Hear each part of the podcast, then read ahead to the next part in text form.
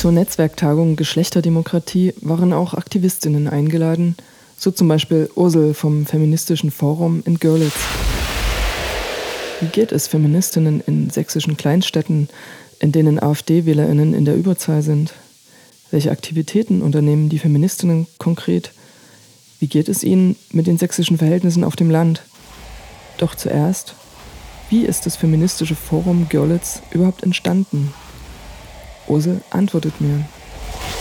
Und zwar ist eine vor drei Jahren nach Görlitz gekommen und hat sich gedacht, boah, ich schließe mich dem feministischen Kollektiv an. Und dann gab es aber keins und dann ja, hat sie gedacht, ja, dann mache ich das halt selber und die Leute werden mir die Bude einrennen und das wird alles ganz toll und groß. Und dann saß sie in einem Wohnzimmer mit, naja, maximal zwei, vielleicht mal drei, aber dann auch wieder nur eine Person. Und dann hat es ungefähr ein Jahr gedauert. Und dann hat sie auf einmal eine Bande an sich gehabt. Dann haben wir uns gefunden. Das waren dann sieben Frauen, Cis-Frauen, wobei am Anfang war der Begriff auch Feminismus noch ein bisschen schwierig. Da hießen wir das Frauenforum. Ja, inzwischen haben wir uns mit dem Begriff Feminismus angefreundet. Alle. Und ja, genau. Und am Anfang haben wir noch diesen Raum von, also wir begreifen uns als Raum für Flint-Personen, also Frauen, Lesben, intergeschlechtliche Personen, nicht-binäre Menschen und Trans. Und wir brauchen diesen Raum vor allem, um uns halt selber auszuprobieren, um Bildung uns anzueignen, diese dann solidarisch zu teilen mit den anderen. Das machen wir dann in der Form, dass wir Workshops konzipieren und die dann auch am Anfang vor allem nur für Flint-Personen ja, ausgeübt haben. Aber inzwischen ist es so, dass wir auch versuchen, unseren Raum zu öffnen für All or No Gender Menschen und Genau, und da sind wir gerade noch, also da kann man unsere Arbeit vielleicht in so zwei Punkte oder drei Punkte aufteilen. Das ist einmal die Empowerment-Arbeit, die wir selber auch alle noch brauchen, damit wir, naja, fachlich super kompetent sind. Und dann auf der anderen Seite machen wir dann für, ja, machen wir Biografiearbeit. Da geht es dann zum Beispiel um sowas wie, dass wir die Geschichte von unseren Müttern, Großeltern, ähm, alle miteinander, naja, nicht vergleichen, aber schon auch einen Ost-West-Unterschied aufmachen. Und ja, und dann geht es ähm, vor allem auch um politische Bildungsarbeit und Aufklärungsarbeit und gleiche Zugangschancen für Menschen im ländlichen Raum zu kreieren. Ja, genau. Und bei der politischen Bildungsarbeit ist es so, dass wir entweder Menschen zu uns holen oder wir, wie gesagt, die Workshops selber konzipieren und eigentlich auch ja, die Kompetenz dafür inzwischen mitbringen.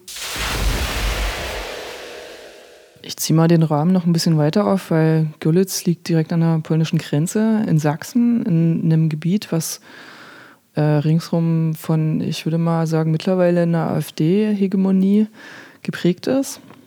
Also ich weiß jetzt nicht, in Görlitz konnte das, glaube ich, gerade noch so abgewendet werden, dass dann AfD-Mensch Bürgermeister wurde.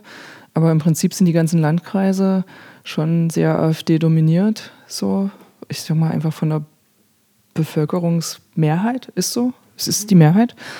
Ähm, was bedeutet denn das für euch als feministische Gruppe, in so einem Feld tätig zu sein, also in so, eine, in so einer Gegend tätig zu sein letztlich? Beeinträchtigt euch das, dass diese Mehrheit da so ist? Hm, wie wirkt sich das aus auf euer Tun? Ja, also, also ich glaube, uns persönlich beeinträchtigt es jeden Tag. Also es ist halt auch irgendwie ein Stadtgefühl und ein Wohlfühlgefühl, was irgendwie flöten geht. Ähm, in unserer Arbeit beeinträchtigt es uns nicht. Es sei denn, es geht jetzt um unsere um Veranstaltungen wie der Ida-Hit, der jetzt nicht von uns direkt organisiert wurde, aber dort kommen dann halt schon AfD-Menschen und fangen an, uns zu filmen oder an zu pöbeln. Und naja, in der Regel sind wir noch so unbekannt in der, ja, unter AfDlerInnen, dass wir eigentlich, naja, ich hoffe, ich sage das jetzt nicht zu laut, nicht zu befürchten haben. Ähm, ja. aber ist schon krass. Ne? Also auch vor dem Hintergrund ist mir jetzt die Frage gekommen, dass ihr für Bildung und Beteiligung von Menschen im ländlichen Raum euch einsetzt. Wie geht ihr da vor? Also wir haben noch eine kleine Splittergruppe bestehend aus denselben oder teils denselben Menschen. Äh, die nennt sich F-Word und wir konzipieren Lesungen. Und mit diesen Lesungen zur feministischen Vielfalt gehen wir in den ländlichen Raum und ja, alle, die uns einladen oder wir schreiben auch Jugendzentren selber an und dann fragen wir, hey, können wir unsere Lesung bei euch halten? Und genau, also da machen wir, publizieren wir quasi unsere feministische Propaganda im ländlichen Raum. Ähm, in Görlitz selber versuchen wir verschiedene Orte zu bespielen, ähm, um die verschieden zugänglich zu machen. Am Anfang waren das sehr oft Privaträume, aber inzwischen wollen wir ja mehr in die Öffentlichkeit treten und wir haben da Möglichkeiten wie der Nachbarschaftsladen. Und jetzt haben wir sogar bald unser eigenes Büro, weil wir ein Stipendium bekommen haben, in dem wir einen Arbeitsplatz für Gemein, also die, dieses so ein Gründungslabor, in dem gemeinwohlorientierte Initiativen, Personen ähm, sich bewerben konnten und dann haben wir diesen Platz bekommen und jetzt haben wir einen physischen Arbeitsplatz, aber kein, keine monetäre Unterstützung oder so. Also das betrifft nur die Räumlichkeiten. Seid ihr als feministische Gruppe in Görlitz ähm, irgendwie eingebunden in meinetwegen noch andere Szenen oder Szeneaktivitäten? Ja, in Görlitz ist es so, dass das Kontingent an Menschen halt nicht so groß ist. Deswegen ist es immer so, dass viele Menschen immer das, also überall aktiv sind. Also wir haben einige von uns, die sind noch im Frauenwahllokal tätig oder im queeren Netzwerk. Ähm, dann das in Ostritz gibt es ja immer diese riesen Nazi-Demo. Da sind auch bei der Gegendemo oder bei den Gegenveranstaltungen Menschen von uns aktiv. Also das überschneidet sich alles. Ja. Mm, was mich auch noch interessiert hat, ähm, in welche, an welche Orte geht ihr konkret, wenn ihr dann aufs Land geht und da euren Vortrag oder eure Lesung haltet? Also kannst du vielleicht so ein bisschen skizzieren, wie die Szene im ländlichen Raum um Görlitz ringsherum aussieht? Wo geht ihr da genau hin und was sind das für Räume? Mm, also ganz genau kann ich sagen, wir waren im Emil in, in Zittau, ähm, was ja eigentlich jetzt so eine Stadt ist, die ist ungefähr genauso groß wie Görlitz. Ähm, dann sind wir bald nach Weißwasser eingeladen und dann wurde ich auch in, also das ist dann auch ein bisschen über Mundpropaganda. Da erfährt man dann, dass halt irgendwo, sonst wo irgendwo ein Workshop-Wochenende ist, aber wo genau, kann dann auch nicht so genau gesagt werden, weil das aus Sicherheitsgründen dann halt eher ähm, geheim gehalten wird. Deswegen, ja. Deswegen kannst du das jetzt aus Sicherheitsgründen auch nicht sagen? das ist richtig. Okay, also es gibt einfach verschiedene Orte da äh, um Görlitz ringsrum, so, also äh, Häuser und Projekte, die da feministische Positionen einladen. Das ist richtig, ja. ja. Okay. Wenn du uns hörst, lad uns ein. Oder komm nach Görlitz. Wir brauchen jegliche Unterstützung. Ähm, wir werden ja öfter gefragt, wie inwiefern man uns unterstützen kann.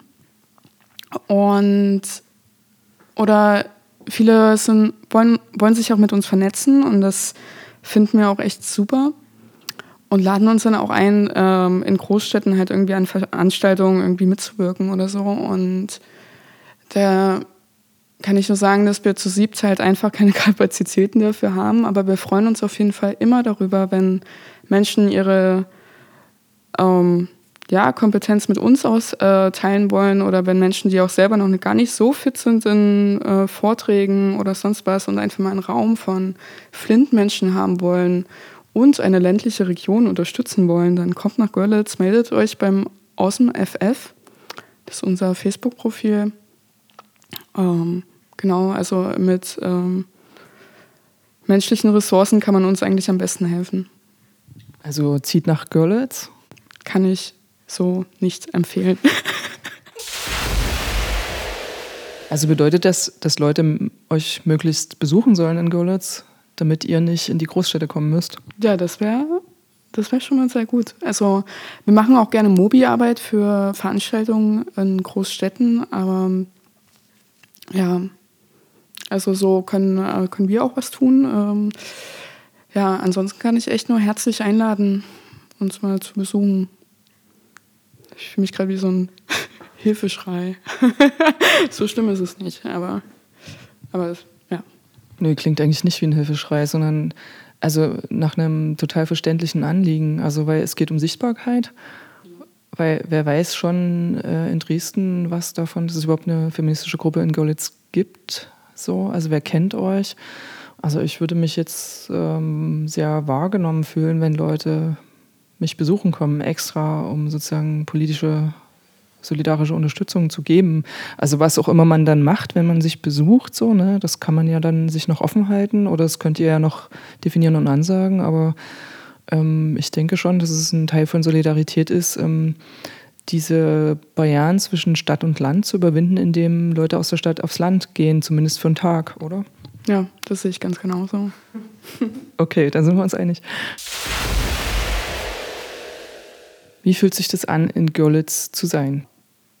Äh, ich, mein Herz blutet, wenn ich das sage, aber es gibt Gründe, warum man nach Görlitz ziehen sollte. Und es gibt auch ganz viele Gründe für mich, dort wieder wegzuziehen. Also zum einen ist es das äh, Polizeigesetz, was jetzt schon irgendwie ja, bei uns getestet wird, dass es schon Kameras gibt äh, mit Gesichtserkennung. Wenn du eine alternativ aussehende Person bist, dann kannst du damit rechnen, ähm, durchsucht zu werden, weil das ist auch einfach möglich, weil die gesamte Stadt eine Gefahrenzone ist, also die gesamte Altstadt.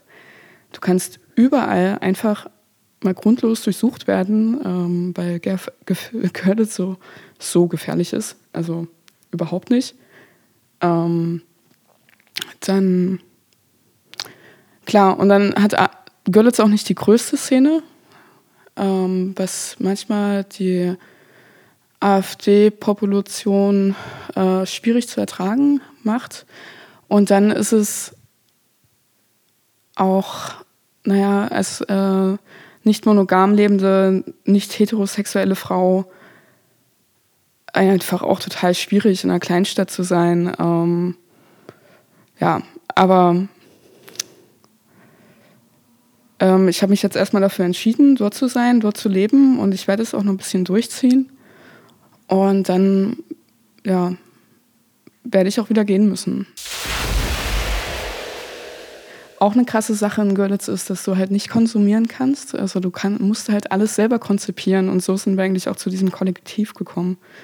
Ähm, ja, aber das ist so meine persönliche Betroffenheit und es gibt auch Personen in unserem Kollektiv und auch in Görlitz auf jeden Fall, die Hausprojekte ähm, haben. Also Görlitz hat echt weil wir auch so viel Freiraum haben, das ist ja auch wieder das Gute, ähm, äh, gibt es echt einige Hausprojekte und äh, die Leute, die da sind, die sind auf jeden Fall korrekt.